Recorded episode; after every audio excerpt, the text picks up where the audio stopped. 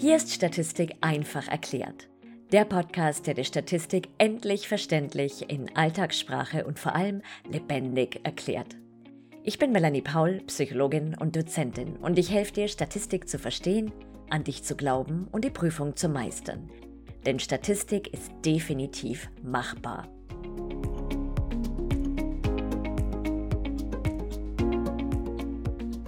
In der Statistik hat man sie ja zur allgemeinen Verwirrung ganz gern mit dem Wort Standard in allen erdenklichen Variationen. Ich denke da an die Standardabweichung, die Standardnormalverteilung, Standardisierung, den Standardschätzfehler und last but not least den Standardfehler.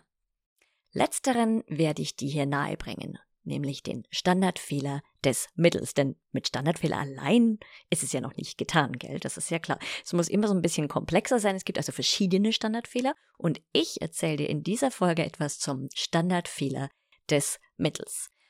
Ich werde dir erklären, was der Standardfehler ist, in welchen Bereich der Statistik er gehört, wie er berechnet und interpretiert wird. Kurz und knackig. Der Standardfehler des Mittels ist die Standardabweichung, in einer theoretischen Verteilung von unendlich vielen Mittelwerten. Jetzt kommt wahrscheinlich, hä? Also schauen wir uns das mal an einem Beispiel an. Stell dir vor, du machst eine Studie zur Resilienz bei Erwachsenen in Deutschland. Dazu fängst du 150 Erwachsene über 18 Jahren ein und zwingst sie zu einem Resilienztest. Nun hast du 150 Resilienzwerte erhoben auf einer Skala von 0 gar nicht vorhanden bis 100 der Fels, die Felsen in der Brandung. Aus diesen berechnest du oder vielleicht ein Statistikprogramm den Mittelwert. Und jetzt pinselst du liebevoll eine Skala und trägst den gefundenen Mittelwert auf der X-Achse ein. Und weil du schon so inspiriert und im Flow warst, machst du das Ganze gleich nochmal an derselben Grundgesamtheit zur selben Fragestellung mit demselben Messinstrument für Resilienz. Und nochmal. Und nochmal. Und jedes Mal berechnest du den Mittelwert und trägst ihn auf einer Skala ein. Also stell dir mal vor, das würdest du immer und immer und immer wieder machen. Vermutlich würdest du dir spätestens beim dritten Mal den Unmut der Befragten einhandeln, aber das hält dich natürlich nicht auf. Du machst weiter ad infinitum und pinselst immer wieder den gefundenen Mittelwert auf die x-Achse. Und nach einer Zeit hast du ganz, ganz, ganz, ganz viele Mittelwerte auf der x-Achse und wo die meisten hinfallen, an dieser Stelle bildet sich langsam so ein Huckel, so eine Kurve und irgendwann entsteht aus all diesen vielen bunten Mittelwerten eine wunderschöne und sehr ansehnliche Normalverteilungskurve, die jetzt einfach aus lauter Mittelwerten besteht. Und wie du vermutlich schon gelernt hast, hat diese Normalverteilung ebenfalls wieder einen Mittelwert. Das ist der Wert, der genau in der Mitte der Kurve, also am höchsten Punkt liegt. Nochmal zur Erinnerung, eine Normalverteilung sieht aus wie eine Schlange, die einen Elefanten verschluckt hat. Das ist eine glockenförmige, symmetrische, unimodale Verteilung. So, nun haben wir also, ich hoffe, du kannst es dir vorstellen, ganz, ganz, ganz, ganz viele Mittelwerte aufgetragen. Wir haben unendlich oft die gleiche Untersuchung gemacht, haben diese ganzen Mittelwerte notiert. Und wenn man ganz, ganz viele hat, bildet sich also, also aus diesen Mittelwerten eine Normalverteilungskurve. Und in einer Normalverteilung gibt es natürlich wieder den Mittelwert. Dieser Mittelwert in deiner Verteilung von ganz, ganz vielen Mittelwerten, das ist der Erwartungswert μ. Und um diesen Mittelwert herum gibt es natürlich ebenso wie bei der Normalverteilung oder Standardnormalverteilung eine Standardabweichung. Eine typische Abweichung von diesem Mittelwert. Und das ist der Standardfehler. Der Standardfehler ist daher die Standardabweichung in einer theoretischen Verteilung von Mittelwerten. Denn wie du dir denken kannst, macht das natürlich kein Schwein. Ja, das macht niemand. Niemand geht her und führt die gleiche Untersuchung unendlich oft durch und notiert sich dann die Werte, also den jeweiligen Mittelwert und wartet, bis sich da draußen eine schicke Verteilung ergibt und nimmt dann den Mittelwert und dann die Standardabweichung und hat den Standardfehler. Das macht man natürlich nicht. Das ist also eine rein theoretische Vorstellung. Wie sieht die Praxis aus? In der Praxis nimmt man nur eine repräsentative und zufällig ausgewählte Stichprobe und berechnet daraus den Standardfehler. Bevor es weitergeht, Ist die schließende Statistik nach wie vor ein Buch mit sieben Siegeln für dich? Wünschst du dir, du könntest endlich all die verwirrenden Methoden verstehen, wissen, warum du sie überhaupt brauchst, wie sie zusammenhängen und wann du welche verwendest? Hast du fertig mit schlaflosen Nächten, Zittern vor der nächsten Klausur, Selbstzweifeln und dem Gefühl, dass dein Gehirn irgendwie nicht für dieses Fach gemacht ist? Dann schnapp dir meinen Powerkurs Inferenzstatistik und SPSS leicht gemacht. Der rundum sorglos Videokurs, der dich fit für die Prüfung macht. Mit diesem Kurs verstehst du endlich die schließende Statistik, sparst dir einen Haufen Zeit und Nerven und bekommst das Gefühl, die Prüfung meistern zu können. Abgesehen von über 17 Stunden Videos, die du dir wann, wo und so oft du willst ansehen kannst, kannst du jederzeit im Kurs Fragen stellen und jeden Monat an Live-Frage- und Antwort-Sessions mit mir teilnehmen. Klingt gut? Dann geh auf meine Website www.statistikpsychologie.de und dann auf Videokurs. Weiter geht's. Und vielleicht stellst du dir die Frage, hm, und was sagt uns jetzt dieser Standardfehler, beziehungsweise wofür brauchen wir den? Der Standardfehler ist ein Maß dafür, wie gut der Mittelwert einer Stichprobe den Populationsmittelwert oder Erwartungswert μ schätzt. Also der Standardfehler des Mittels ist quasi wie ein Gütekriterium für deinen gefundenen Mittelwert. Also angenommen, du findest einen Mittelwert von 58,2 in deiner Resilienzuntersuchung und berechnest dazu einen Standardfehler von, sagen wir mal, 0,39, dann sagt dir, wenn dir der Standardfehler recht klein ist, dass du eine gute Schätzung hast, also dass dein Mittelwert von 58,2 eine sehr gute Schätzung des Populationsmittelwerts ist.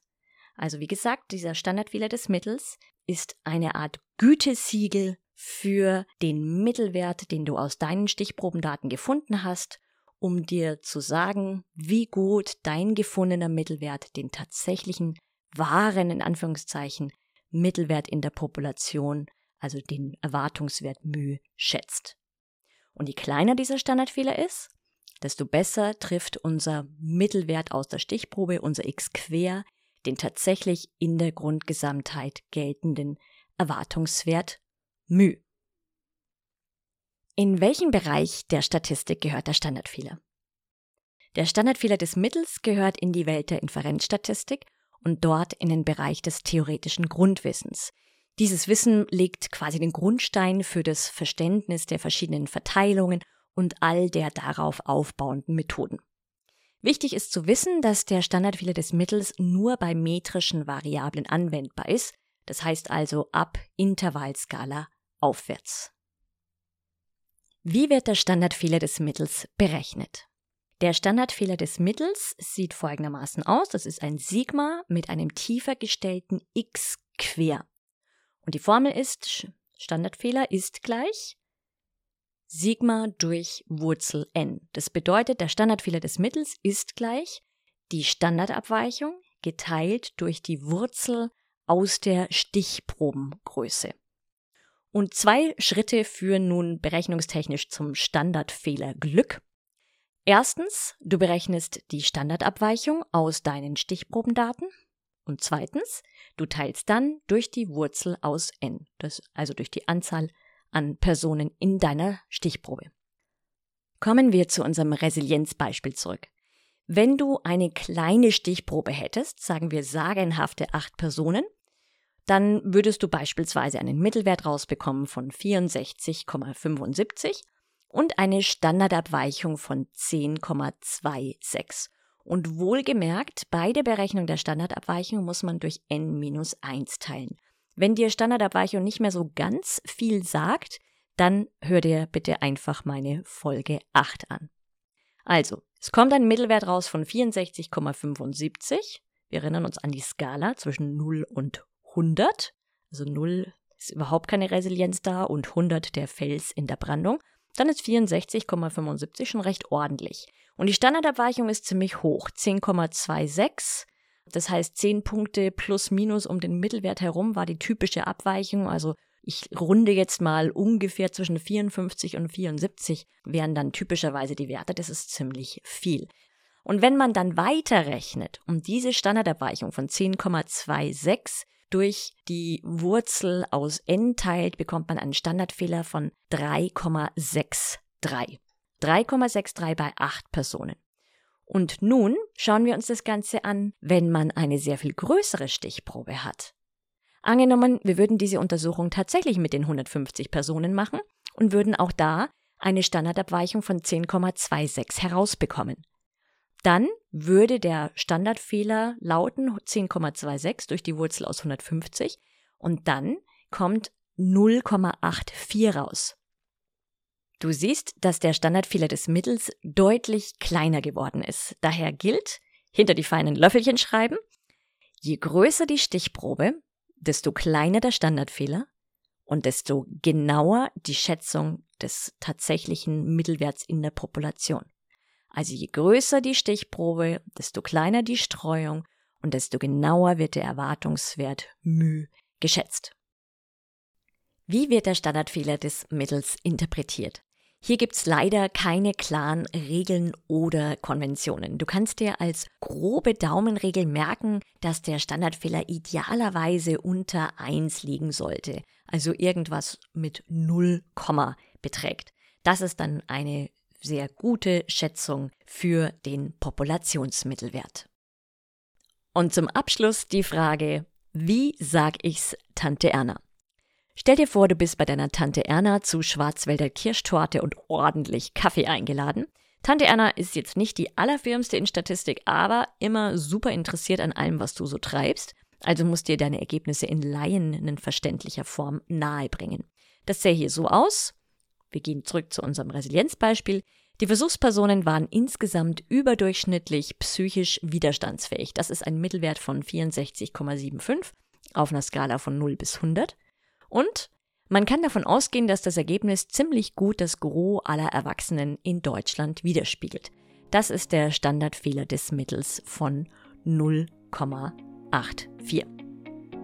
So, für heute reicht's jetzt zum Thema Standardfehler und wir hören uns in der nächsten Folge.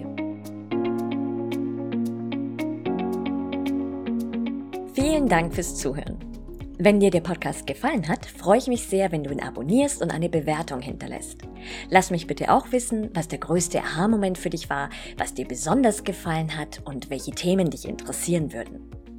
Und wenn du einen einfachen und verständlichen Einstieg in die schließende Statistik willst, dann schnapp dir meinen gratis Mini-Videokurs Inferenzstatistik Quick and Dirty.